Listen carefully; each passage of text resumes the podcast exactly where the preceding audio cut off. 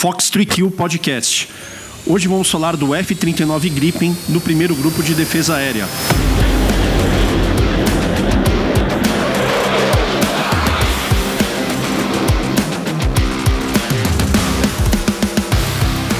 numa entrevista com o Tenente Coronel Aviador Gustavo. No ar, mais um episódio de Fox 3Q Podcast, um programa que tem patrocínio master da Saab, que é a fornecedora dos caças F-39 Gripen para a Força Aérea Brasileira. Fox 3Q Podcast é um programa pioneiro que trata principalmente sobre aviação de caça da Força Aérea Brasileira e você pode ouvir todos os programas é, por meio de várias plataformas como Apple Podcasts, Google Podcasts, o Deezer, o Spotify, no nosso site www.f3kpodcast.com.br e também no canal da Hunter Press no YouTube, onde além do próprio podcast você tem webséries e documentários sobre aviação militar. Attention, roll call. Esse programa vai ser mais dedicado ao Gripen, né? não só pela entrevista com o Tenente Coronel Aviador Gustavo, que é o comandante do primeiro GDA, mas também pelo próprio contexto que nós estamos vivendo do programa, tendo em vista que a Força Aérea Brasileira acabou de receber mais dois exemplares do, do Gripen, que foram entregues agora é, logo no início do mês de maio, e elevando a frota para seis aviões agora no primeiro GDA, mais um exemplar que é utilizado na campanha de ensaios em voo e certificação pela FAB, pela SAB e Embraer na, nas instalações da própria Embraer em Gavião Peixoto, no interior do estado de São Paulo. Lá em Gavião Peixoto tem instalado desde 2016 o Centro de Projetos em Desenvolvimento do Gripen, que é um, um local que integra todos os parceiros e as partes governamentais do programa para conduzir ensaios, testes, desenvolvimentos, é, onde também é feito muito da transferência de tecnologia do próprio programa da Suécia para o Brasil. Também em Gavião Peixoto a gente tem o, o Centro de Ensaios em Voo do Gripen, que hoje conta com um exemplar que está realizando uma série de campanhas é, de ensaios em voo, tanto de sistemas convencionais, como sistemas táticos de missão e também aqueles itens que serão operados exclusivamente pelo Brasil. E agora, fechando todo esse circuito lá em Gavião Peixoto, foi inaugurado em 9 de maio a produção final do Gripen aqui no Brasil. Serão 15 exemplares produzidos em Gavião Peixoto, por técnicos da Embraer que passaram por capacitação e transferência de tecnologia na Suécia. E sem dúvida alguma, esse é um marco muito importante em todo esse programa, mais, mais um marco, né? É porque ele traz mais uma capacidade de produção de uma aeronave de caça jato, supersônica que viaja a mais de duas vezes a velocidade do som. Então, certamente aí uma, uma tecnologia, um conhecimento que será muito bem-vindo para o Brasil para que no futuro novos programas sejam desenvolvidos. E falando sobre a base industrial de defesa, sobre benefícios que a aviação trouxe para o Brasil, vários projetos trouxeram aqui para o nosso desenvolvimento nacional, já está à venda pelo site do Esquadrões de Combate, que é o www.esquadrõesdecombate.com.br, uma série de livros, três obras que eu lancei que tratam sobre projetos importantes para a base industrial de defesa. O primeiro é sobre o Embraer Tucano, o outro sobre o Super Tucano e o terceiro, que é o mais recente, sobre o AMX. O AMX teve um impacto absurdo na base industrial de defesa, algo que uh, os frutos a gente continua colhendo até os dias de hoje. Os livros eles são ricamente ilustrados, tem fotos, tem tabelas, tem perfis coloridos das aeronaves operadas pelo Brasil e pelas várias forças aéreas para os quais o Tucano, o Super Tucano e o AMX foram exportados. É, e eu tenho certeza que vocês vão ter acesso a um conteúdo diferenciado, com muitas informações que elas são pouco conhecidas que praticamente não são encontradas na internet. As obras, as três, são em inglês, mas é um texto muito tranquilo de entender, ele não é um texto técnico, não é um texto chato e mesmo quem não tem um domínio pleno aí da língua inglesa vai conseguir tranquilamente absorver toda aquela informação, tudo que está escrito lá.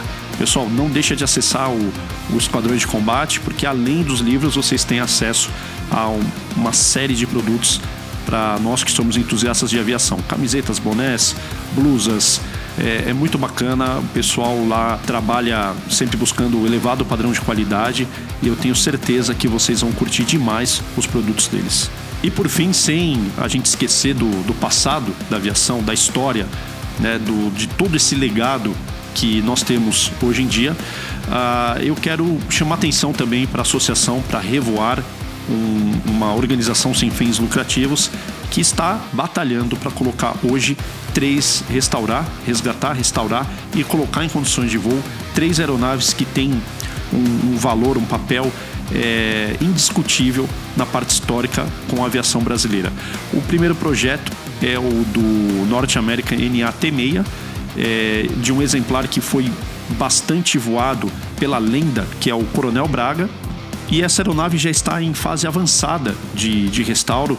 É, uma parte já tem trabalhos sendo executados na fuselagem, nas asas, em vários dos seus outros componentes, é, mas o pessoal da Revoar precisa ainda muito do seu apoio para conseguir uh, concluir esse projeto e trazer essa ave em condições de voo de volta para os céus do Brasil. O segundo projeto é do Fairchild PT-19, um treinador primário que foi adquirido pelo Brasil nos anos 40 e construído sob licença na fábrica do Galeão. É, também é um projeto que requer ainda bastante investimento, ah, bastante atenção, mas que tem condições plenas de voltar a voar. E o terceiro, mais indiscutível ainda, um exemplar raríssimo do Muniz M7, o primeiro avião a entrar em produção em série no Brasil. Tá? Então é um avião dos anos 30 muito importante. É, pouquíssimos exemplares sobreviveram no Brasil, eu acho que menos de cinco. Tem esse uh, que está uh, com a Revoar, que só lembrando que o T6, o PT-19 e o Muniz eles são do acervo da Fundação Santos Dumont, mas estão sob os cuidados da Revoar, que está realizando todo esse trabalho de uh, restauro né, e recolocação dessas aeronaves em condições de voo. Além deste exemplar, existe um outro preservado no Museu Aeroespacial e que eu saiba são só esses dois preservados aqui no Brasil. Attention, roll call. Pessoal, eu estou muito alegre, muito entusiasmado com esse episódio do Fox 3 Kill Podcast porque ele marca uma nova etapa no nosso hall de entrevistados. Isso porque a partir de agora nós teremos, não em todos os episódios, mas intercalando, comandantes das unidades de caça da Força Aérea Brasileira falando aqui pra gente. Então serão nove comandantes de esquadrões do Super Tucano, do AMX, de F5 e do F-39 Gripen que eu trago aqui para esse primeiro bate-papo. Aproveitando que o Gripen é uma novidade, né? Desperta muito atenção aí do, do, do público tem uma série de notícias, coisas legais, coisas boas acontecendo em relação ao programa. Então aproveitar, todo mundo está falando sobre o Gripen e trazer uma essa entrevista valiosa com o Tenente Coronel Aviador Gustavo. O Gripen hoje está num processo de implantação na Força Aérea Brasileira, um processo que ele é multidisciplinar, ele é muito complexo e ao mesmo tempo está sendo feito com muita segurança e a gente colocando a Força Aérea Brasileira né, num patamar tecnológico para sua aviação de caça que é, não tem comparação em termos regionais aqui de América Latina. Então o Brasil ele se destaca hoje, se iguala a forças aéreas de primeiro mundo com tecnologias que hoje são dominadas, né, que são, estão presentes na, na espinha dorsal das aviações, das frotas das aviações de caça de vários países aí da Europa e Estados Unidos também. Em relação às demais unidades de caça da Força Aérea Brasileira, nós temos vários marcos importantes esse ano acontecendo, como os 80 anos de criação do primeiro grupo de aviação de caça, os 45 anos de história do terceiro do décimo grupo de aviação, o Esquadrão Centauro, que fica lá em, em Santa Maria, e também os 70 anos do segundo do quinto grupo de aviação, o Esquadrão Joker, que tem sede em Natal e que foi tema uh, de um documentário que nós produzimos, no lançado é, em janeiro de 2022, o Joker Escola de Pilotos de Caça. Então fica com a gente até o final desse episódio, porque eu vou comentar como é que vocês podem participar dessas entrevistas que nós vamos realizar com os comandantes de unidades aéreas de caça da FAB. Mas sem mais delongas, sem mais esperas, Tenente Coronel Aviador Gustavo, seja muito bem-vindo ao nosso programa. Obrigado por é, estar aqui dividindo as suas experiências com a gente. Fight Song.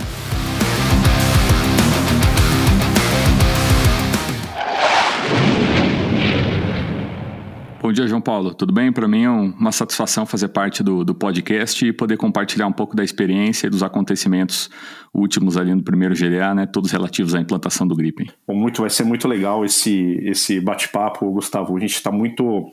É, muito feliz né, com, com essa possibilidade para falar de um, um avião que vai mudar, aliás, a, a forma que a gente imagina né, de atuação da aviação de caça da primeira linha na Força Aérea Brasileira e até impactando aqui no nosso contexto regional, né, colocando o Brasil numa posição de liderança é, muito com poder dissuasório muito importante. Gustavo, assim, comenta um pouquinho como é que foi a sua trajetória na FAB aí na aviação de caça, depois que você fez o, o teu curso de caça no Joker, como foi mais ou menos a sua trajetória até chegar no Gripen? É, na verdade, João Paulo, eu vou até voltar um pouquinho antes, se você permitir, porque é, como eu fiquei sabendo da Força Aérea, né, tem um acontecimento muito importante e estava relativo à época ao primeiro GDA e eu nem sabia. Olha só. É, desde pequeno eu queria ser piloto, né? Então eu tive a. Mas em São Paulo, minha família é de São Bernardo, e naquela época ali de 90 e pouco, a, a informação né, a respeito a acessos ela era mais difícil, né? Não era igual hoje. E eu lembro que era padrão em todas as ruas de São Paulo, né? Sempre tinha um barbeiro. E na rua lá na, embaixo, no final da, da rua lá da casa dos meus pais, tinha um barbeiro e ele cortava o cabelo de todo mundo, né? E meu pai uma vez comentou com ele, pô, eu não sei o que eu faço, né? Porque o Gustavo quer ser piloto e não sei como é que como é que eu vou proceder a partir daí, né? Porque eu não tenho muito conhecimento de como fazer.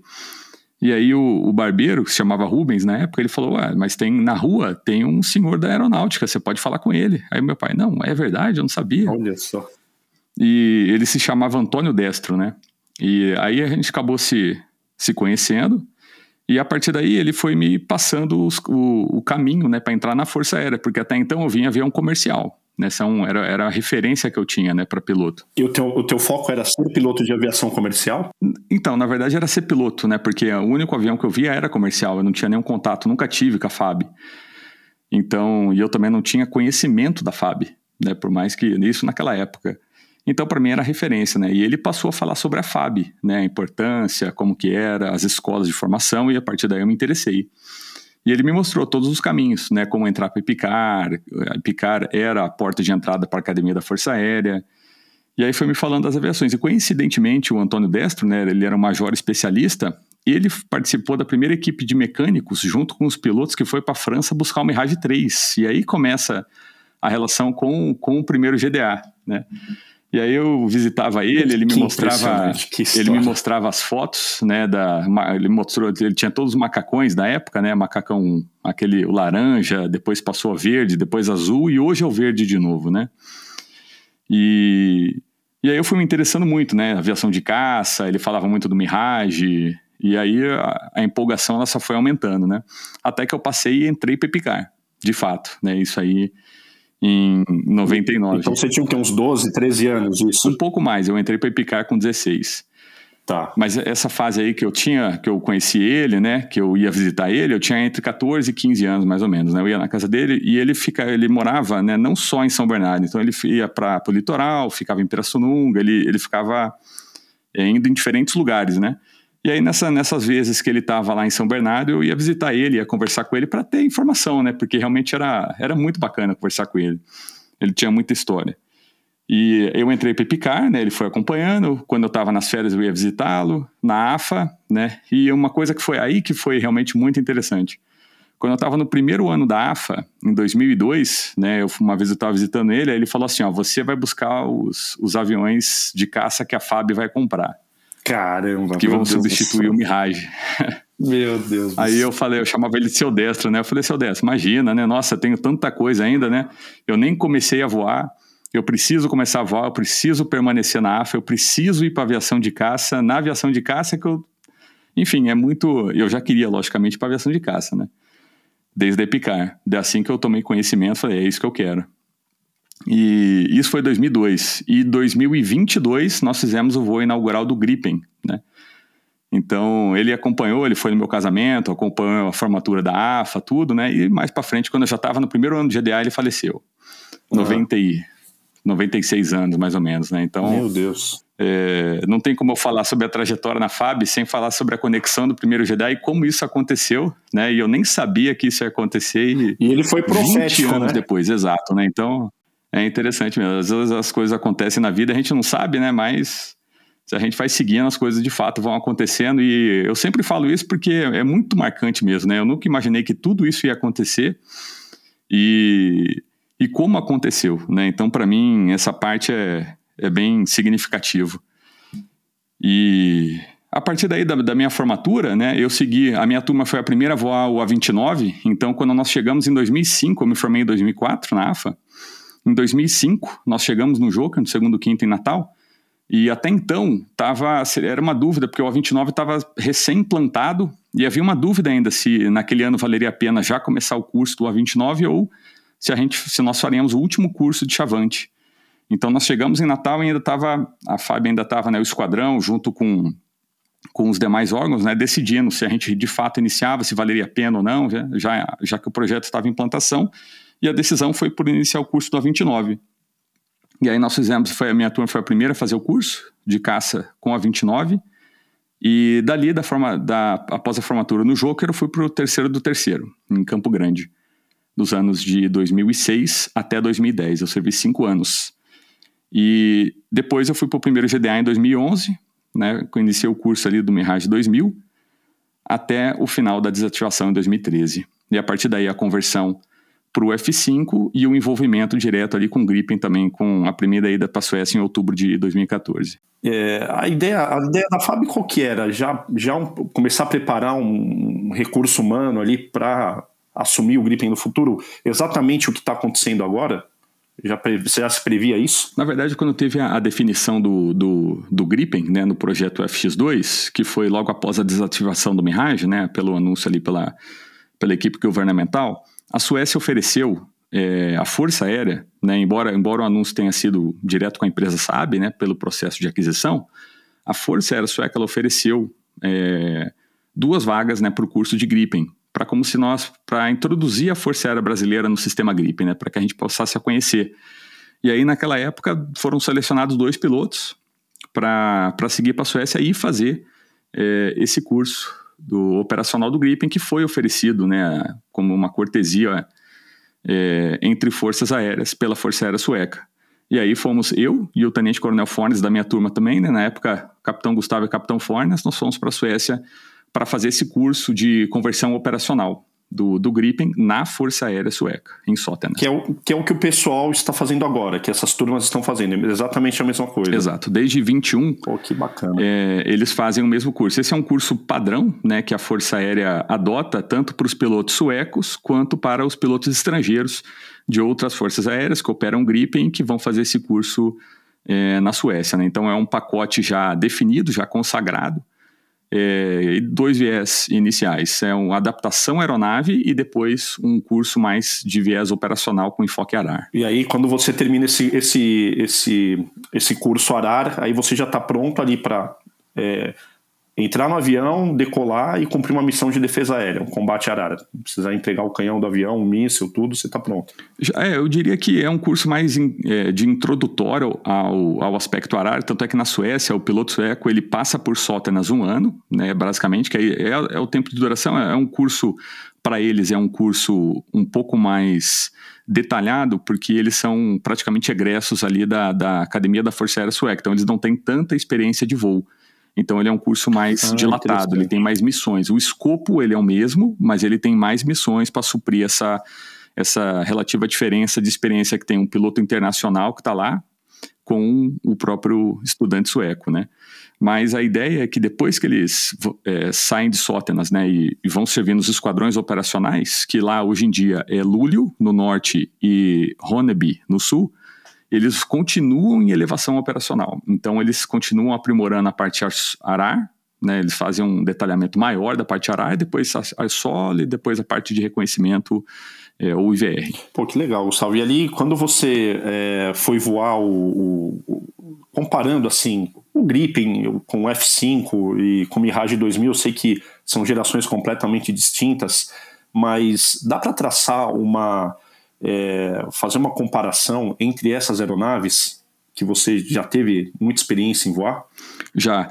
É, e é, é, bem, é bem interessante mesmo como o, Gripen ele veio, ele, super, ele extrapola, né, ele supre as lacunas anteriores né, que existiam e ele extrapola, logicamente, pela capacidade tecnológica. Mas, por exemplo, se nós considerarmos o Mirage 2000, é uma aeronave que tinha uma performance muito boa, né, implantada, foi implantada no, no GDA em 2006, a partir de 2006, né, ficou voando até 2013. Eu tive a oportunidade de voar há três anos nessa aeronave, uma um interceptador, uma aeronave de caça, realmente um, um, projeto muito bem feito, porém da década de 80, né? Então tinha uma, um sistema de comando de voo, piloto automático, performance de aeronave excepcional, é, razão de subida, raio de curva, aceleração, uma aeronave realmente muito completa, né? Classe 9G também. E introduziu na FAB o conceito do, da, e a doutrina do combate BVR, que nós até então praticamente não tínhamos.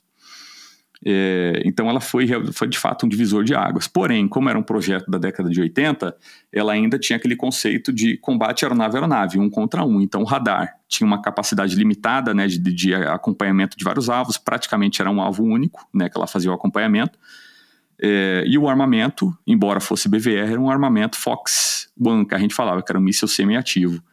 Então, a parte de guerra eletrônica era uma bem simplificada, né, porque significava o início da década de 80 ainda, então não tinha um avanço tecnológico muito grande. E resumindo, a parte de, de displays e de consciência situacional para o piloto era degradado, porque era natural de um projeto mais antigo, embora tivesse uma performance e características de voo de aeronaves modernas hoje ainda em dia. Né? Então, grande capacidade, mas tinha essa lacuna de consciência situacional de, por parte do piloto ali, já que os sistemas eles não, não têm a modernização ainda necessária. Né? Com, com, relação ao F5, né, por ter passado por um processo de modernização, ele tem sistemas muito bons. Então, ele já tem um data link que o Mirage não tinha. Ele tem um radar com uma boa capacidade de processamento, então acopla alguns alvos, faz, permite é, diferentes tipos de emprego do radar, o que é interessante, e um armamento Fox-3, né, que era o Derby. Então, além disso, eu tenho o Python 4, um HMD, que faz também uma diferença no treinamento operacional do piloto. Porém, a parte de performance não, não se compara a essas aeronaves, o Gripen ou o Mirage 2000. E, e o alcance né, de, de, de, detecção de sistemas, enfim, é, ele tem algumas características, algumas limitações também, né, principalmente performance. Então, ainda que o sistema de consciência situacional seja muito bom e dê um treinamento excelente para o piloto, a parte de performance não é, logicamente, igual a do Mirage 2000 e Gripen, ou seja, em um, um, sistema, nós tínhamos uma boa performance com uma baixa capacidade é, de consciência situacional, né, de informações disponíveis para o piloto. Já um outro sistema, por ser modernizado, uma excelente capacidade de consciência situacional, porém, uma performance é, um pouco aquém dos padrões é, atuais. E o Gripen ele supre exatamente esses dois. Então ele complementa, né, uma excelente performance, uma capacidade, um motor, né, altamente confiável, eficiente, potente.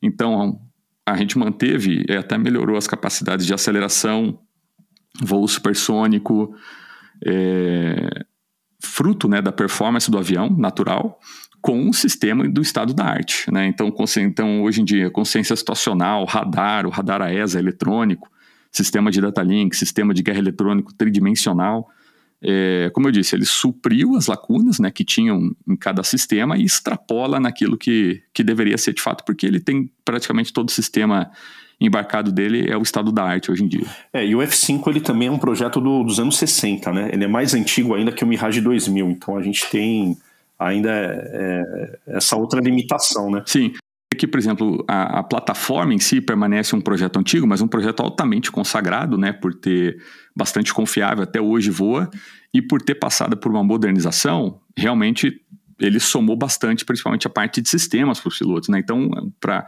o F5 é uma plataforma excelente hoje, né, de, de, de treinamento, de, de manutenção da capacidade de combate da FAB. É, e a espinha dorsal que nós temos para a defesa aérea, né? Hoje é tá, Exatamente, tá, hoje tá é, deles, né? Exatamente. E é um dos melhores F5, né, eu diria, no mundo hoje que nós temos, né? Porque o F5, várias forças aéreas ainda usam o F5, por exemplo, os Estados Unidos. É, não tem uma previsão exata ainda de desativação dessas aeronaves, e a nossa é um projeto, é uma modernização que foi muito bem feita. Então, é, quando eu junto um Derby, um Python 4, um HMD, um sistema que ele tem, é, é, um, é uma das melhores, é um dos melhores F5 hoje que existem, né? E tá, tá realmente está na Força Aérea Brasileira aqui como o, o backbone da nossa defesa aérea ainda. É, e o interessante é que também a parte logística do F5, né, que já é muito boa na parte de peças, ainda a gente tem uma experiência no Brasil para produzir uma série de coisas, né? Até na parte estrutural, o trabalho que é feito no Parque de Manutenção de São Paulo, imagino então que é, somou uma série de vantagens nesse sentido, né? Então, realmente, né, uma, um diferencial para, para essa frota, né? Exatamente, acho que esse é um desafio, né? É, o, a FAB ela tinha um conhecimento sólido, né? principalmente do Mirage 3, né? o primeiro avião que, o, que o GDA operou por mais de 30 anos, né? Então tinha a Anápolis tinha praticamente detinha todo o conhecimento de manutenção, de, de serviços e tarefas, né? O F5 é a mesma maneira, né? Praticamente detém todo o conhecimento ali de todos os tipos de manutenção que são feitos. E o nosso desafio agora com o Gripen, né, ao longo dos anos, é absorver toda essa capacidade também é, de suporte logístico, de conhecimento da aeronave, dos sistemas ali, para fazer as intervenções corretas e manter a, a disponibilidade ali. Lógico que com o Gripen ele tem alguns aspectos diferentes também que os, os equipamentos, principalmente a parte de guerra eletrônica, é, são materiais geralmente é, vem no estado, por serem né, o estado da arte, eles ficam o conhecimento ele fica muito detido no fabricante, logicamente, né? Então, ele vai ter algum tem algumas situações hoje, como já é prevista, né, a parte de contrato terceirizado desse tipo de material, mas da estrutura como um todo, né, é algo que realmente que a Fábio vai explorar muito bem ao longo dos anos. É, e até nesse programa de transferência de tecnologia tão já existem, né? Assim, a gente tem o o GDDN lá em Gavião Peixoto, que vai apoiar em modernizações, integrações de sistemas, armamentos que, porventura, é, a FAB tem interesse em integrar, então a gente vai ter assim uma série de dependências em alguns outros aspectos né, também do, do próprio projeto em si, eu imagino. É, é, é essa foi a ideia inicial, né? É espalhar um pouco o conhecimento do, do sistema, da plataforma aqui para a indústria nacional, para ajudar nesse tipo de suporte. E Gustavo, assim, ao mesmo tempo que o Gripen ele ficou muito tecno, que ele é muito tecnológico, que ele agregou uma série de vantagens, é, isso complicou esses sistemas, esses essa tecnologia, essa capacidade embarcada que ele tem, complicou a vida do piloto, tornou a, a tarefa dele mais difícil de gerenciar esse mundo de, de, de sistemas, guerra eletrônica, sistemas táticos e por aí vai? É, eu, eu diria que, na verdade, o, o, a carga de trabalho né, do piloto de caça ela, ela permanece ela permanece sempre alta, do jeito que sempre foi, né? Desde os primórdios ali, né? Que, que, a gente teve o início de fato ali na Segunda Guerra até hoje, ela, ela continua uma carga elevada, né, por conta da necessidade de tomar decisão em tempo rápido, participar de cenários complexos. Ah, o fundamento ele, ele permanece. O que diferencia é que antigamente a gente colocava uma energia né, durante, durante a execução do voo para a parte da pilotagem da aeronave em si. Né? Então eu preciso, eu preciso me preocupar com os parâmetros de voo, eu preciso me preocupar com os limites da aeronave. Né? E hoje em dia, com o Grip, é por ser uma aeronave que é free maneuver, né? o conceito, ou seja, o sistema de controle de voo, por ser é, eletrônico, automatizado, ele cuida desses limites automaticamente para o piloto. Então, a partir daí, a, a, maior parte da nossa atenção passa a ser no emprego operacional da aeronave em si. Então, o que antes eu precisava dividir, né, eu, uma parte dessa energia da manutenção operacional, da, do desempenho operacional, eu precisava direcionar para a pilotagem, hoje eu concentro ela mais no emprego dos sensores e sistemas de fato. Então, agora, por ser uma aeronave muito mais complexa, o treinamento, né, principalmente de simuladores, é, o conhecimento né, sobre todas as capacidades dos sistemas e sensores, ele tem que ser naturalmente muito mais aprofundado, né, porque o avião pede isso. Então, hoje, de fato, né, quando a gente fala em emprego operacional da aeronave, a energia ela é toda direcionada praticamente para a operação eficiente de todos esses sensores e sistemas que o avião tem. Então, se por um lado você é exigido na parte de sistemas, do, por outro lado você aliviou a carga de trabalho ali na pilotagem. Então, de ficar de olho ali nos, nos, nos instrumentos, parâmetros de motor e etc. Então, você já não tem mais esse. Então, uma coisa compensou a outra, digamos assim. Exata, exatamente. Então, você continua tendo uma grande carga, mas a tua preocupação com o voo vai ser decolagem e pouso. o resto, o, o resto é com o avião. Exato. Aí é, e logicamente, né, com, quando a gente fala em combate aéreo, né, seja no combate visual ou além do alcance visual, a parte de desorientação, esse tipo de segurança de voo, ela permanece. Então, é, enquanto estiver voando redal, né, olhando para os displays, o, o, fundamento é o mesmo, né, a, a, o risco de desorientação, o risco que a gente tem numa entrada em nuvem, manter voo estabilizado em condições de instrumento, ele permanece, isso uhum. não muda. Então, era, logicamente que a aeronave tem piloto automático, ela tem sistemas né, de, de, de alarme por piloto, mas isso tudo ainda tem que ser, tem que ter feito, ter um cuidado grande com essa parte de segurança de voo normalmente, né? Então não mudou. Desde a gente voando combate, né, em com F5, com Mirage 2000, os fundamentos né, de voo, quando estiver voando head-down, quando estiver voando head-up, ele permanece. Né? A partir do fundamento é extremamente importante. São boas práticas que a gente adotava e tem que continuar adotando a despeito aí da parte tecnológica do avião. E, e Gustavo, assim, o GDA ele é conhecido, né, como você já falou no começo, ele tem essa... É, é, é tem essa característica de implantar sistemas altamente complexos e de introduzir doutrinas que é, acabam impactando e mudando até um pouco, talvez, não sei se eu estou exagerando, a forma de combate da Força Aérea Brasileira. Então foi assim com o Mirage 3, foi assim com o Mirage 2000, e agora a gente assiste isso com Gripen. O que, que você uh, acredita que a FAB vai dispor agora em termos até doutrinários ou ampliar tarefas que antes eram um pouco mais restritas pela inexistência, né, pela não disponibilidade de uma, de uma tecnologia tão avançada como a gente vê no Gripen agora?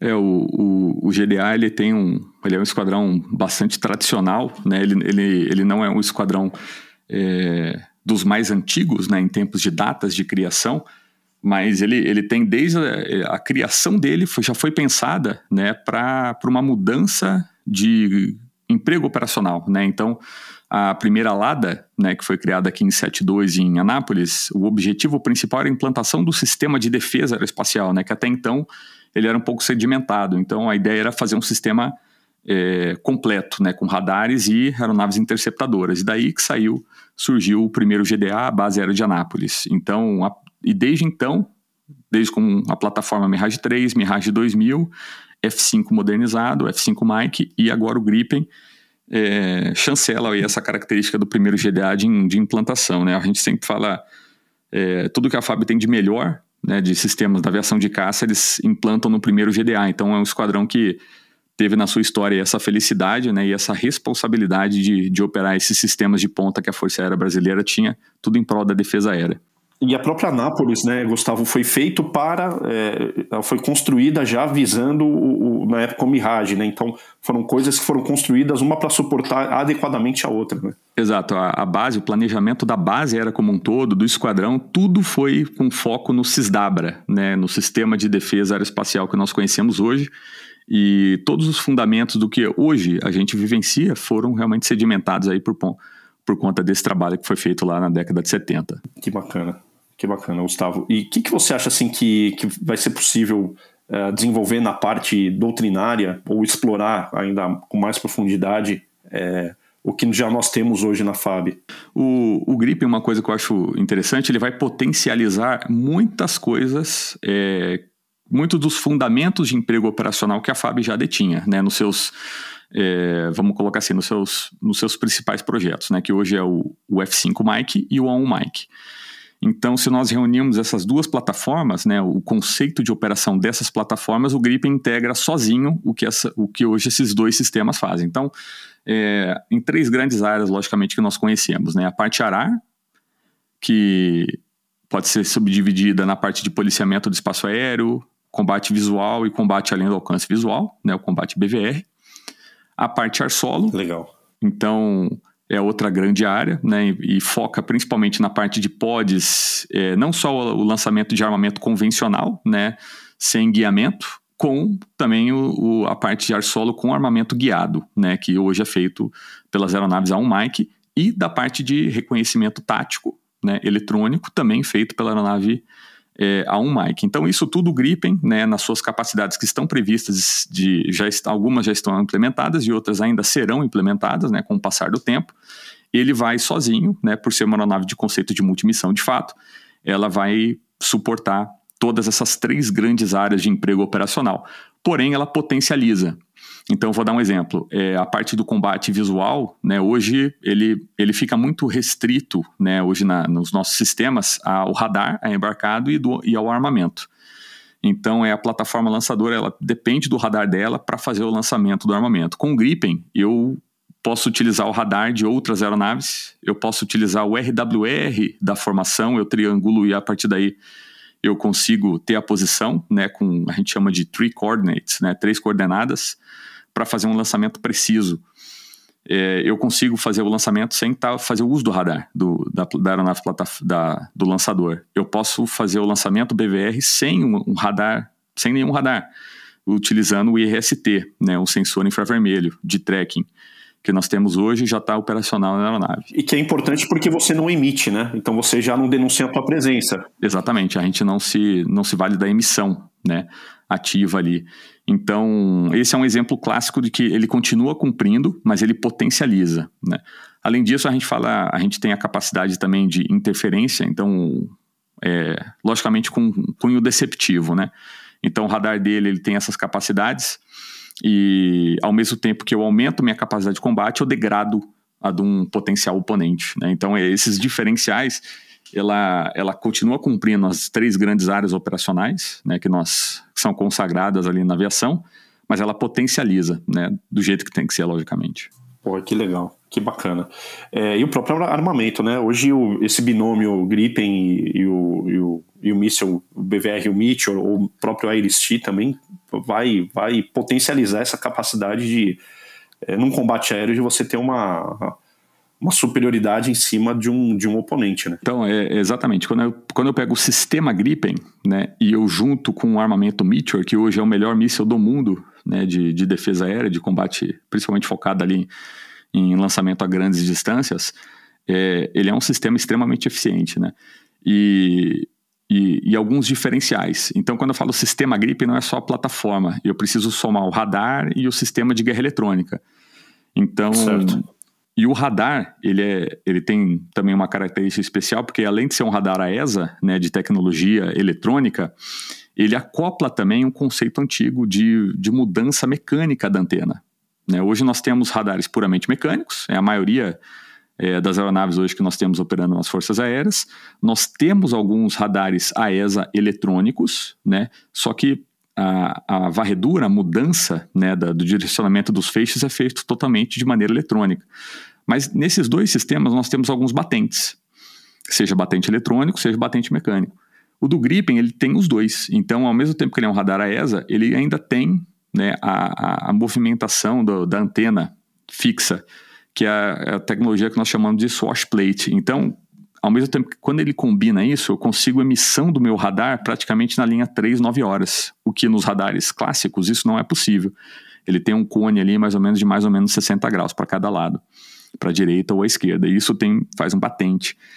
Num, num cenário de combate BVR, né, eu podendo fazer a emissão na minha linha 3, 9 horas, né, partindo é, perpendicular ali ao eixo de voo da aeronave, isso é uma revolução operacional, porque ao mesmo tempo que eu consigo manter o míssil em voo, né, fazendo, mantendo a iluminação dele, atualizando a posição do alvo para o míssil, né, para aumentar a probabilidade de kill dele, que é um míssil que eu vou lançar com muito mais antecedência do que um oponente poderia lançar, eu nego praticamente, né, por estar é, na manobra que nós chamamos de notch, né? A gente fica no aspecto de 90 graus ali para o oponente. Eu praticamente eu, eu não me lanço mais no armamento dele, então eu degrado quase que pela metade a capacidade do, de lançamento dele.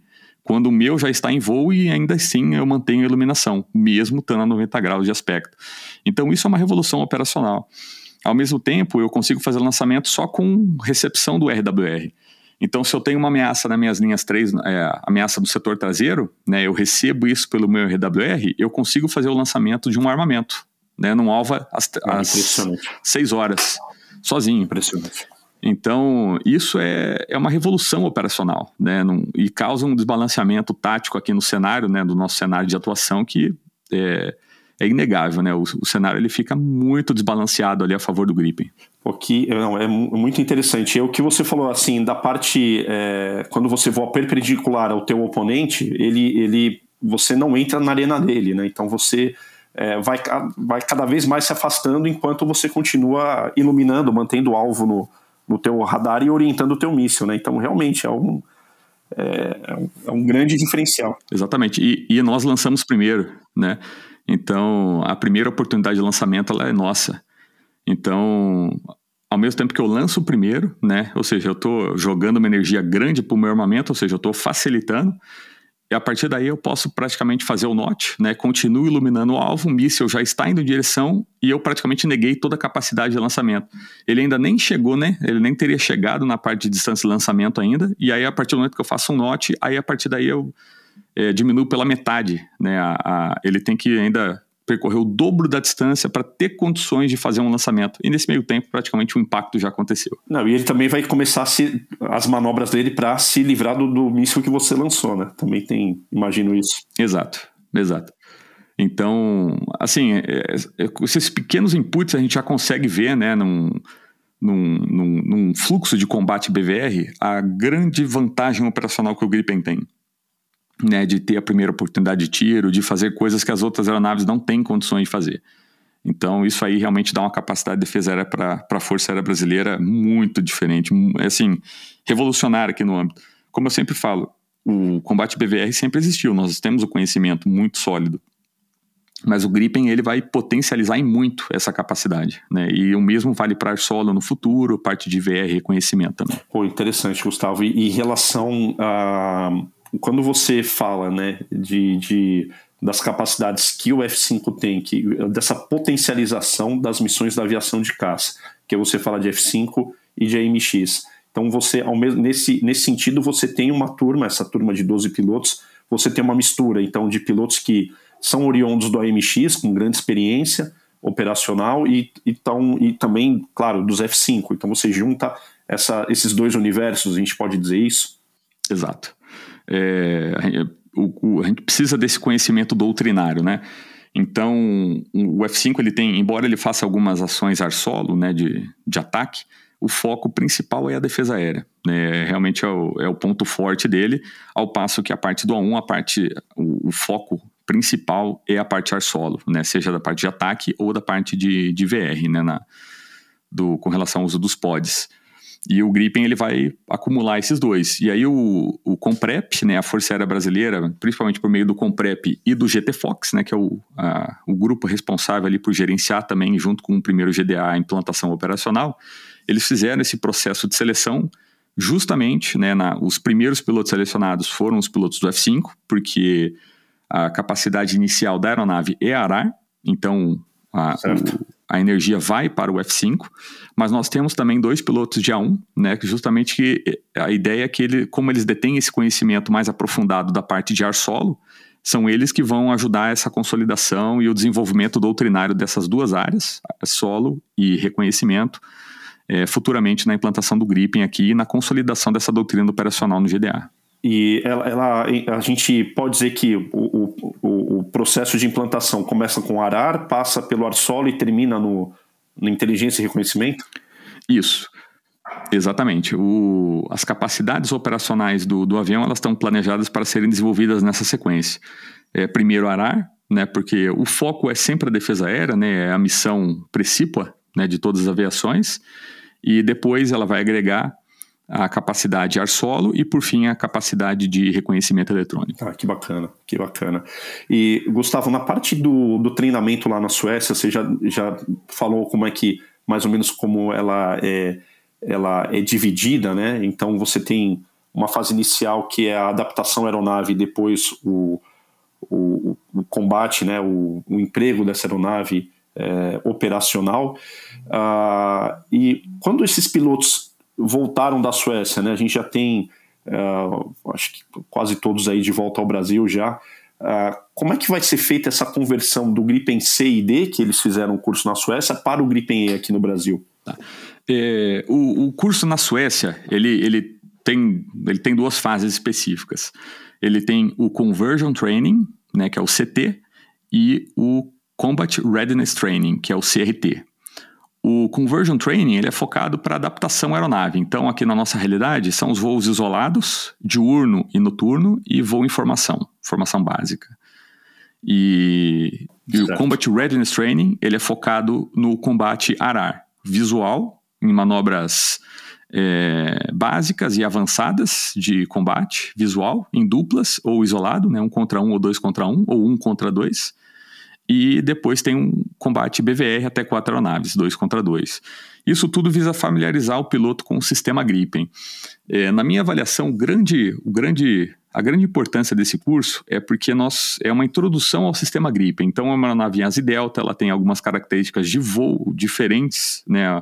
Toda aeronave em delta ela tem perfis diferentes de voo, né, de os cuidados que o piloto tem, principalmente com, com parte de o ângulo de incidência, raio de curva e degradação de energia, né, é bem diferente de uma aeronave convencional, que é o caso do F5 e do A1. Então, o primeiro gol desse curso é que o piloto ele é introduzido asa em delta, né? Então, e ele, e embora o curso seja no Gripen C, a doutrina, toda a parte de interface homem-máquina, sabe, ela tem é, uma característica que é bem diferente das aeronaves que a gente voou anteriormente, que é o A29, o F5, o A1, é, que a, a, empresa contratada pela modernização ela tem uma filosofia da interface homem-máquina, né, que é bastante aplicável a esse tipo de sistemas, que é o A29, o, F, o A1 e o F5. A Saab e o Gripen, eles têm uma filosofia de homem-máquina bem diferente. Toda a parte de, de, interface com o piloto, como que a gente acessa as funções, como que é a filosofia de alarmes, ela é bem diferente desses aviões. Então, ela é uma introdução muito interessante Olha a esse só. sistema Gripen como um todo. É, interessante. Lá para gente, como os pilotos já são experientes, né, já tem pelo menos 300 horas de jato, que é o requisito né, é, imposto ali pela Força Aérea Sueca para ter o curso, porque ele é um curso mais reduzido, então precisa ter uma experiência um pouco maior. E, logicamente, o nosso piloto não tem só 300 horas já, tem uma média quase de mil de A29. Então, são pilotos experientes que já vão para lá. Então, o, o, foco grande é aprender a fazer aquilo que eles já sabem nessa plataforma Gripen C. Nessa filosofia, nesse conceito. É nessa filosofia, exatamente, que ela é diferente. Então, a parte de resolução de pane, como que são as simbologias, né? A gente está muito acostumado com uma simbologia, chega lá é totalmente diferente. Então, requer um tempo de adaptação.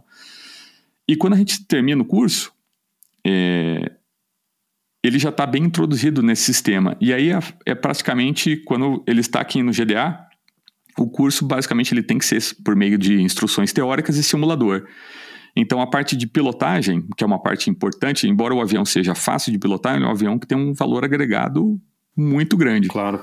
Então essa esse trade-off ele tem que ser sempre levado em consideração. É fácil de pilotar? Com certeza. Só que é uma aeronave extremamente cara. Então, todo o cuidado né, na parte de formação, ainda mantendo também os fundamentos de pilotagem, também são importantes. E isso tudo a gente adquire na Saab, lá, desculpa, na Força Aérea Sueca, lá em Sótenas. E chegando aqui no Brasil, a gente faz uma adaptação ao sistema, porque em termos de pilotagem não é muito diferente. O Gripen E né, e C, eles não são muito diferentes em termos de pilotagem mas a operação do sistema em si, principalmente com o ID Air Display, e a filosofia mudou um pouco, mas essa base que nós temos na Suécia faz com que a adaptação seja muito mais rápida. Que bacana. Existe uma previsão assim, de quando vocês vão terminar de converter esse pessoal para voar o Gripen aqui no Brasil, o Gripen E? Então, o curso, a primeira turma né, está iniciando os voos, começou a iniciar o voo a partir das, da, da semana passada. Então, hoje nós temos seis pilotos de Gripen E é, no início da operação em Anápolis nós tínhamos três, né, em dezembro de, do ano passado. É, e a partir de agora nós ah, mais já, três, então mais número. três já foram, já, já estão aqui em curso. A gente já está começando a fase 2 do curso, que é a fase de voo de fato. E no segundo semestre nós temos a previsão de iniciar a segunda turma, nossa aqui do primeiro GTA de mais quatro pilotos, e no final do ano é, mais quatro pilotos. E aí nós perfazemos o total de 14 pilotos de que passaram pela Suécia. Hoje, quatro ainda estão na Suécia, né? É o último, é o último batch de pilotos brasileiros, né? No, nos termos do contrato atual. Eles estão hoje fazendo o curso do Gripen C, chegam no meio do ano e no final do ano agora, ou início do ano que vem, mais tardar, eles já estão iniciando o curso do Gripen E, também no primeiro GDA. Todo o curso do Gripen E é feito no primeiro GDA com o apoio dos pilotos brasileiros e dos pilotos suecos. É, então é nesse ponto também, eles estão, a Suécia ela, ela contribui uh, com, com esses pilotos aqui, dando um, um suporte já no, no local mesmo para vocês. Eles participam, eles fazem os voos também com os alunos, participam de tudo, como se fossem da Força Aérea. Exatamente, eles são, eles fazem parte do, do contrato né, de suporte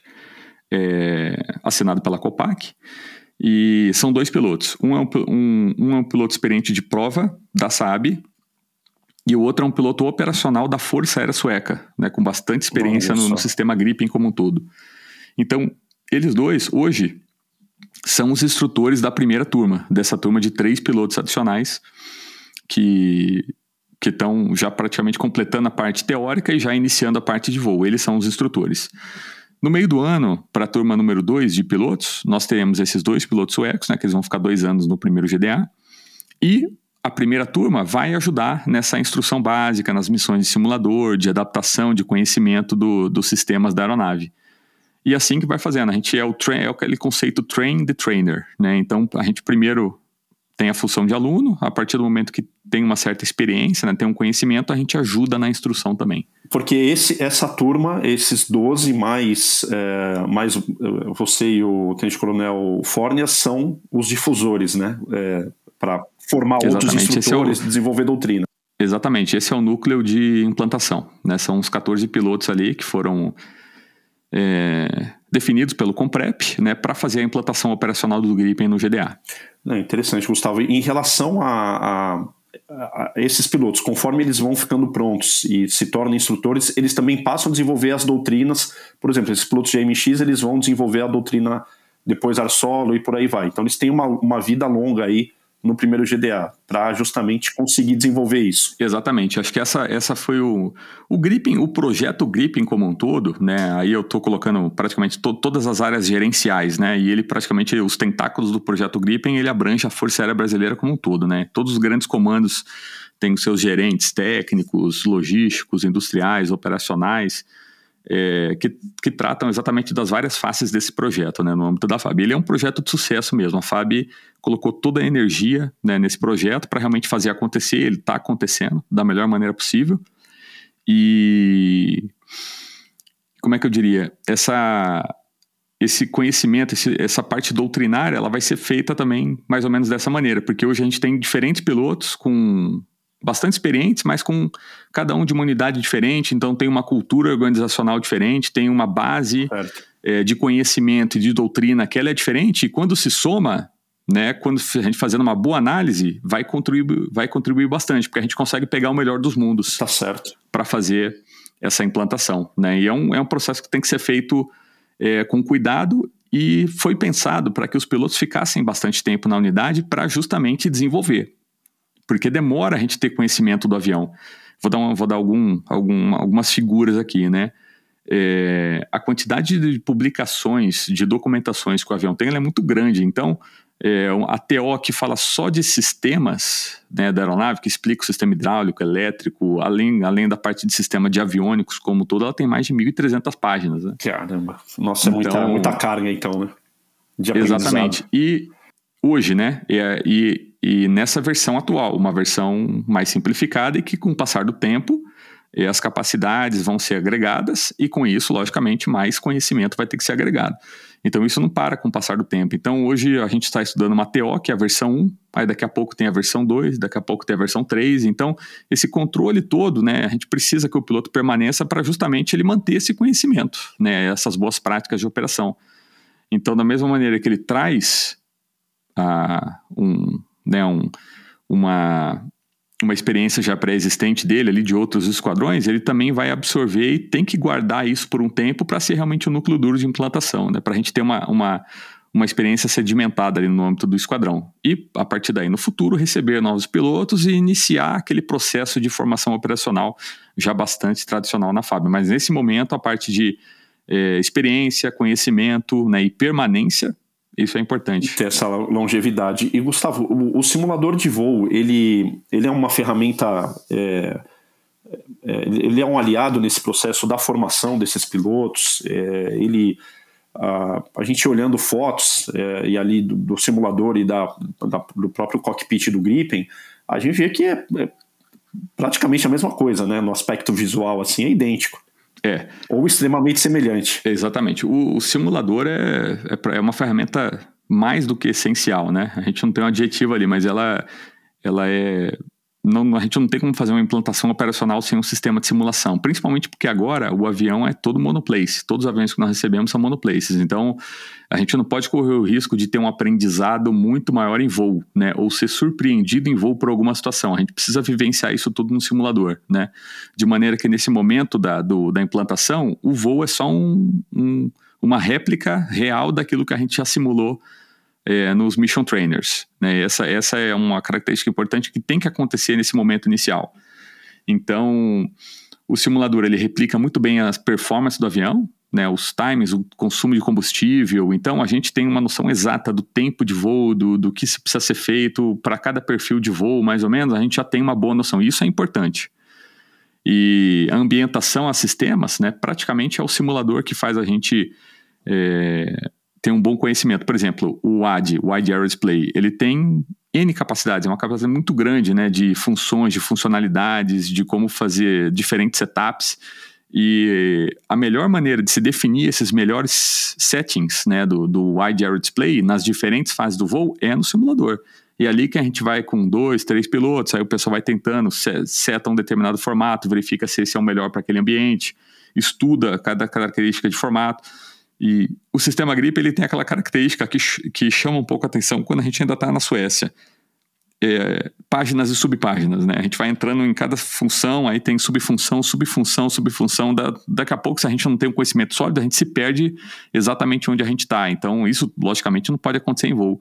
Então, o simulador está sendo uma ferramenta primária de uso nosso, praticamente, né? A gente vai para a sala de aula, na sala de aula, a gente tem as instruções, tem um, um overview, e depois o simulador é onde a gente faz a prática.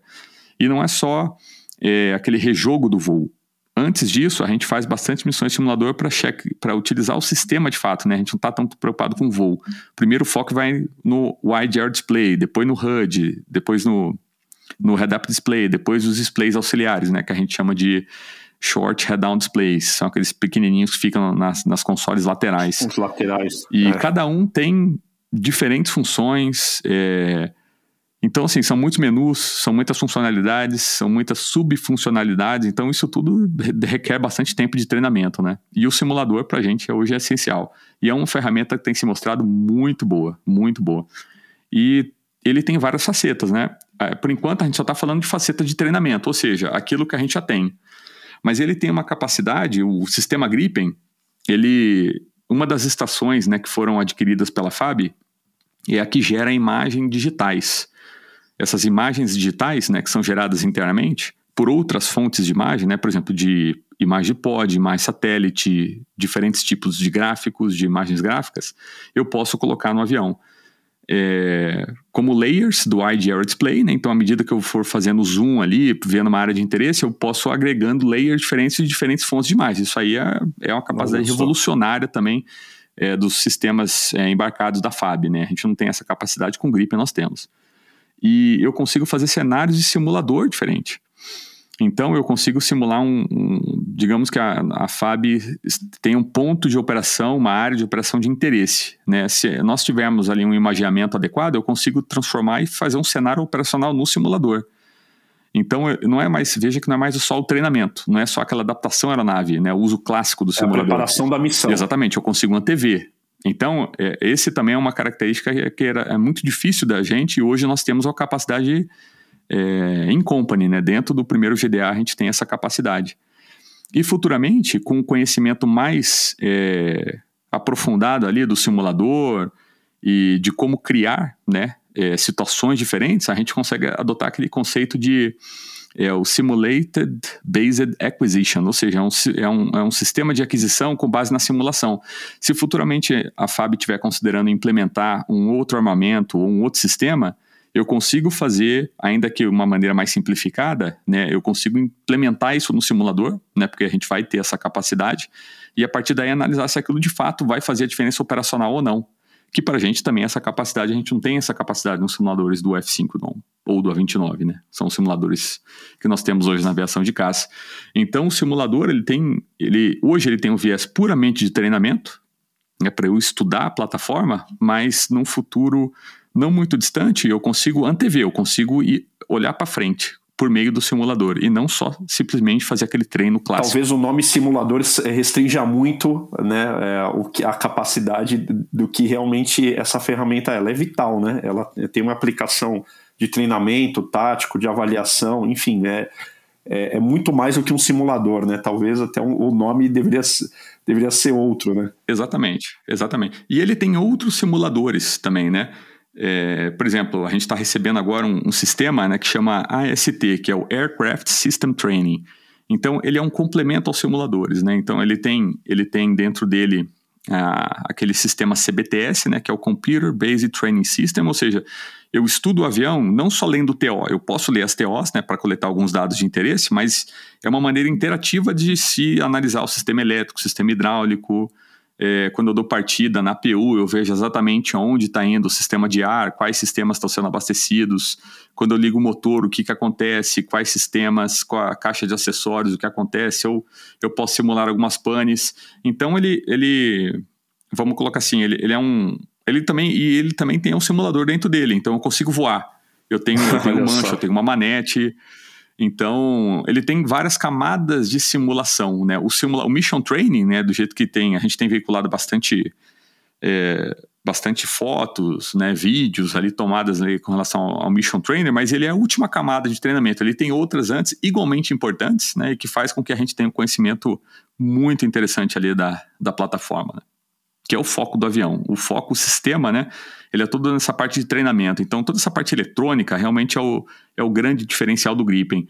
Mas a gente não tem como conhecer isso tudo no, no, devido detalhe se a gente não tivesse esses simuladores, esses diferentes níveis de simuladores ali no esquadrão. Ah, que impressionante. É, Gustavo, e assim, além, além do próprio esquadrão, né, que, que foi bastante impactado pelo, pela chegada do Gripen, uh, a estrutura física do primeiro GDA, a parte de manutenção, é, essas outras áreas, elas também foram igualmente afetadas, digo assim, afetadas positivamente, né, impactadas positivamente? Sim, é, e eu vou colocar dois viés, três, três viés ali que ela não é só a base, né, mas na verdade toda essa filosofia ela se expande para a Força Aérea como um todo, né, porque é, o Gripen tem, tem várias organizações que estão relacionadas com o Gripen, né, então da parte operacional, nós temos o próprio Comai, que tem que passa chaves criptográficas, que dá realmente as diretivas de emprego operacional, né? E que daqui a pouco vai ser um, um player importante ali, né? Principalmente na parte de defesa aérea do Gripen.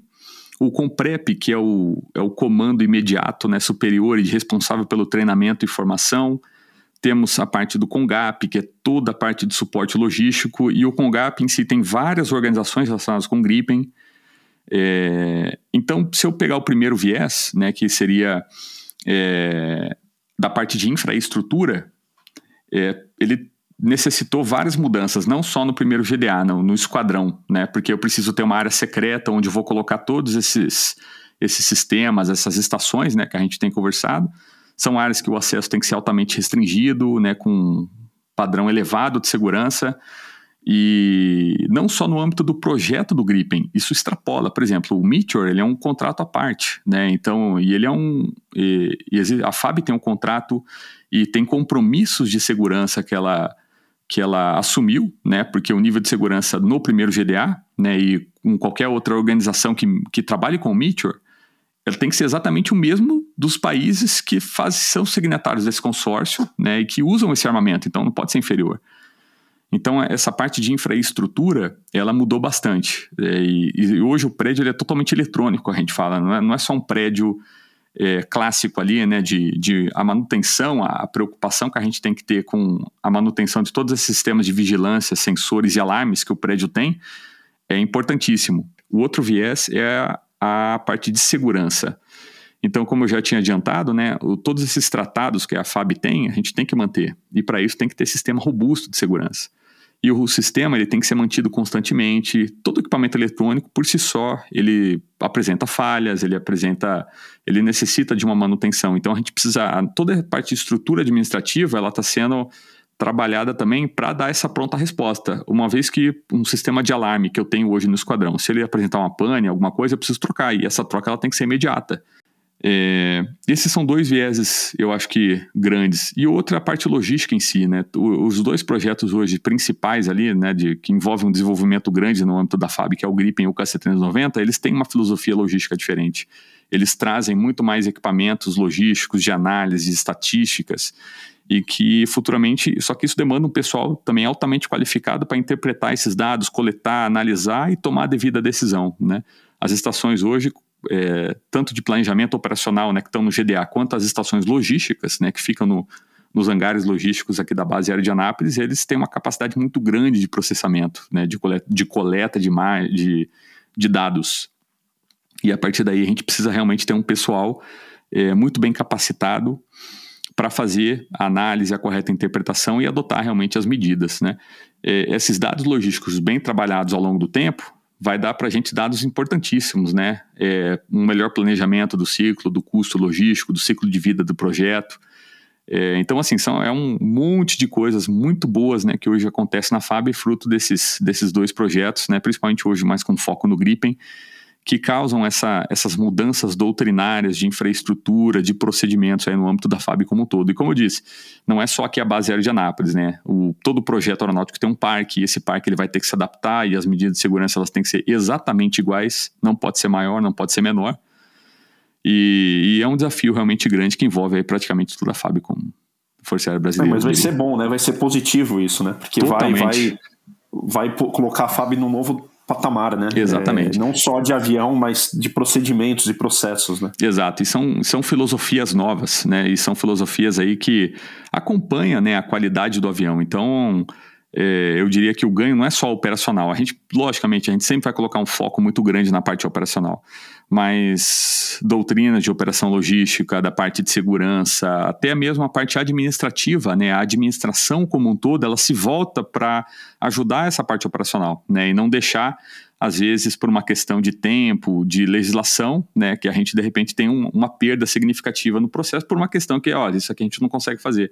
Então, é, é um, realmente é um processo bem, bem legal de ver, né? E, e o comprometimento de uma maneira geral, né? A gente está no dia a dia ali vendo as coisas, né? Vendo os desafios, participando, né? Desse processo como um todo, é muito legal fazer parte disso e ver que de fato está acontecendo, está acontecendo da melhor maneira possível e os resultados são excelentes para a FAB, né? Como um todo. E Gustavo, pessoalmente falando, assim, qual que é o teu sentimento quando você é, se vê nesse nesse nessa, no início desse novo capítulo, né, para a Força Aérea, para a aviação de caça, algo tão grandioso, né, que é, deve te impactar muito, né, inclusive na tua vida pessoal, porque a carga que é exigido, né, de a carga de trabalho, de dedicação, uh, imagino que acaba extrapolando os horários aí de trabalho. Mas como é que você se sente, uh, se vê nesse momento, né, do, do garotinho lá que queria entrar para a Força Aérea ou que queria ser piloto e se vê aí nesse, nesse estágio da sua carreira? É, então,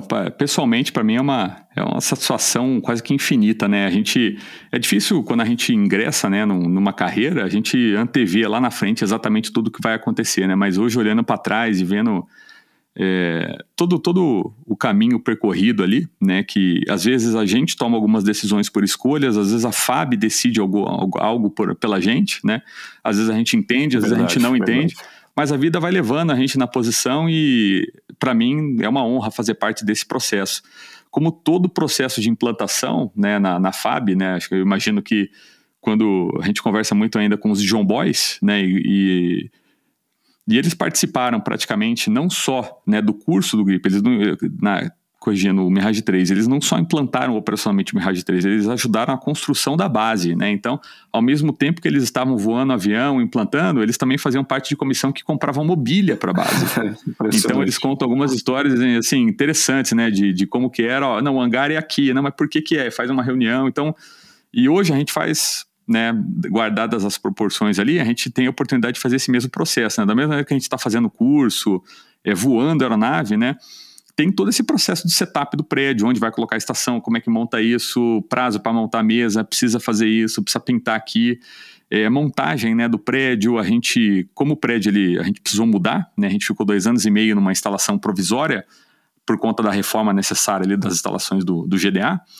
É, o ano passado nós fizemos a mudança de volta para o prédio. Então, foram mobílias novas que foram adquiridas, né, que a gente precisa planejar, colocar em carga, fazer, dar todo o processo administrativo, né, e incorporar também aquela mobília antiga que já fazia parte e tem condições de uso, né, material histórico, material é, que tem a ver com a cultura do primeiro GDA, né, aqueles quadros. Então, todo esse planejamento claro, foi é. feito pelo esquadrão, né, o efetivo de 35 pessoas, né, fazendo e hoje o prédio tem, o prédio do primeiro GDA, só para a gente ter um, uma, uma noção, ele tem aproximadamente 2.800 metros quadrados e é dividido praticamente em dois setores, né? O setor administrativo, que é, tem a, a sala, as salas de estar, sala do médico, sala do setor de pessoal, é, sala de treinamento físico, segurança de voo, né? Ou seja, é aquilo que todo mundo tem acesso. A sala, a minha própria sala né, do comandante, que tem que ser acessada por todo mundo, fica nessa seção administrativa. E a outra metade do, do prédio, né, praticamente 1.400 metros quadrados, é o setor operacional, que é a área secreta e que poucas pessoas têm acesso. Então, hoje, dentro do primeiro GDA, né, num efetivo pequeno, metade do efetivo tem acesso às duas alas, né, que são os pilotos, os técnicos, né, que hoje nós chamamos de Mission Support Element, é o pessoal que opera as estações, que ajudam a gente nessa, nessa toada operacional, e o pessoal administrativo que não tem acesso à área operacional. Né? E o motivo de não ter acesso é porque eles não têm necessidade de conhecer, de saber exatamente tudo que tem, o que se faz lá dentro, por uma questão de segurança, conforme esses tratados aí que eu já adiantei. E esses detalhes todos de montagem do prédio, onde põe a sala, como expõe, pinta, põe o quadro, quais quadros vão compor cada sala, né, de maneira a gente refletir de novo, né, toda aquela parte histórica que o primeiro GDA tem, né, desde aquelas fotos antigas dos John Boys, né, símbolo ali da, da implantação do esquadrão, até hoje, né, as fotos do esquadrão como um todo, as fotos anuais que a gente tira do efetivo, toda essa parte de manutenção ali da cultura, da história, das memórias que a gente tem, tudo isso tá, tá, tá a cargo, a gente ainda está até hoje trabalhando, né, deixando o esquadrão cada vez é, com com aquele tom novo, né, de, de um projeto novo, mas ao mesmo tempo mantendo toda aquela parte de cultural, toda aquele, aquela história que nós tínhamos e que a gente não vai deixar de jeito nenhum de ser esquecido. Né? Então, passado, esse, esse né? desafio aí é, é excelente. E para a gente, né, tanto para os pilotos, para mim como comandante, a gente passa o dia durante fazendo os cursos, né, tendo prova, fazendo toda aquela parte do, do clássico PFO, né, que é o Programa de Formação Operacional que todas as unidades de caça têm, né, quando o piloto chega, ele é o PFO e, e, e essa, essa, essas três letrinhas aí deixam o pessoal sempre apreensivo, né? Porque significa bastante dedicação e, e, carga de trabalho ali ao longo de um ano. Ao mesmo tempo, tem toda a parte administrativa que a gente tem que continuar tocando, né? Então, é melhoria disso, é, às vezes é algum probleminha que acontece que a gente tem que tomar as decisões ali, mas é muito bom fazer parte disso e, logicamente, né? Como eu disse, toda implantação, ela requer aquele esforço adicional, né? Não tem jeito. Mas é poder, em compensação, poder fazer parte desse time realmente é uma é uma satisfação e uma honra pessoal aí para mim, né? A família, logicamente, é, eu sempre converso com a, com a, minha esposa, tudo, mas eu tento, né, na medida do possível, colocá-los também sempre a par do que está sendo feito para que isso seja uma participação direta deles também, né, para que eles me acompanhem nessa tra trajetória e que não seja só uma situação de e que eles entendam o motivo da ausência e do porquê de tanto envolvimento, que né? façam parte, Porque eles né? acabam fazendo parte do processo, né?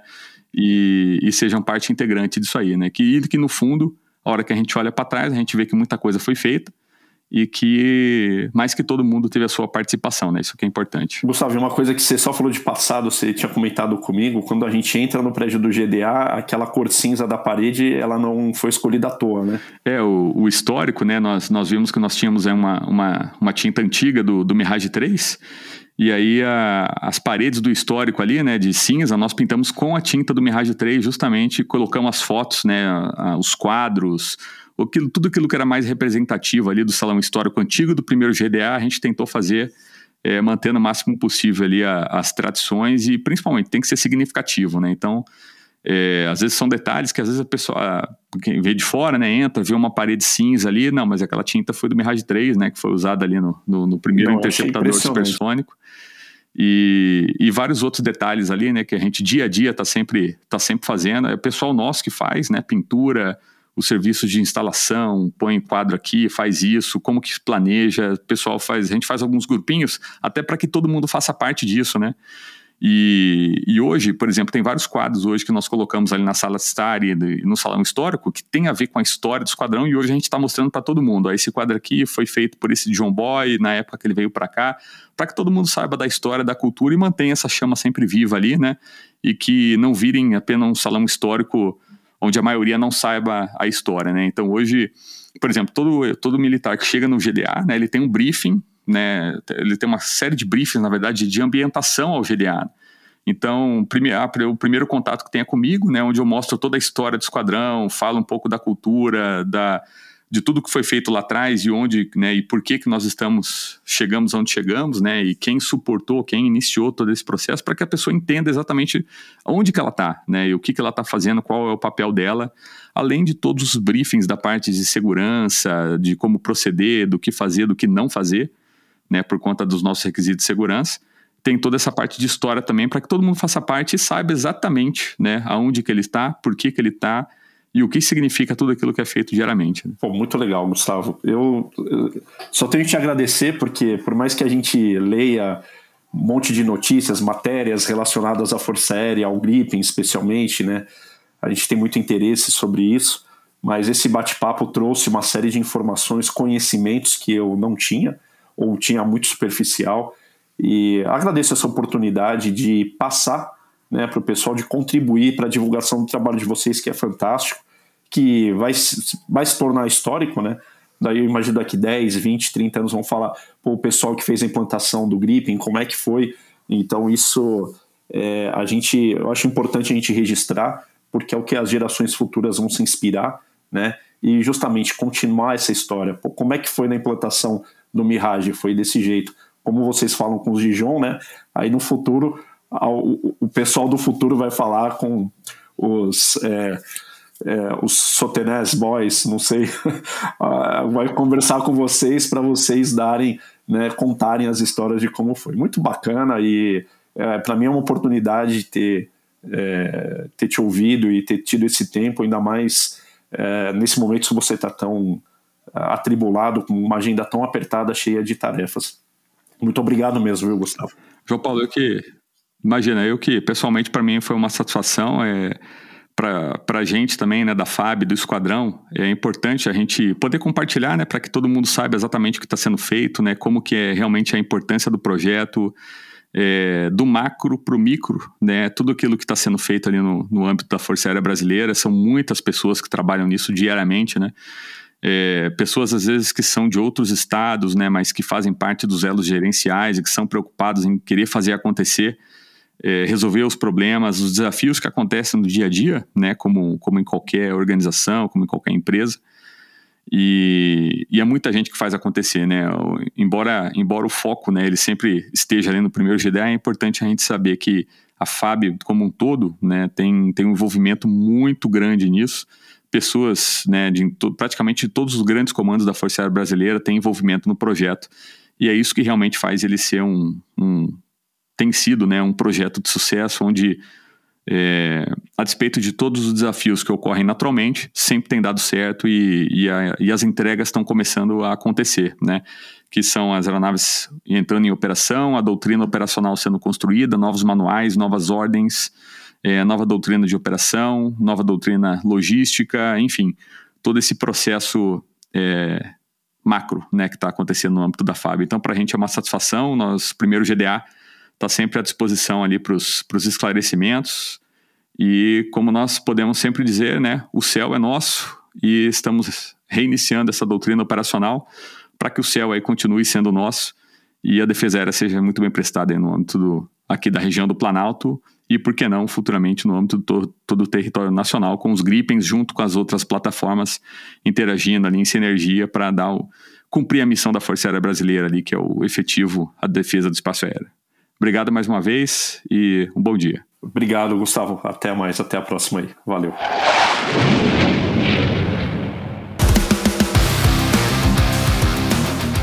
Pessoal, vocês têm alguma dúvida, alguma curiosidade, algo que vocês queiram saber sobre é, a tarefa, as missões ou características das aeronaves que são operadas pelas unidades de caça da Força Aérea Brasileira?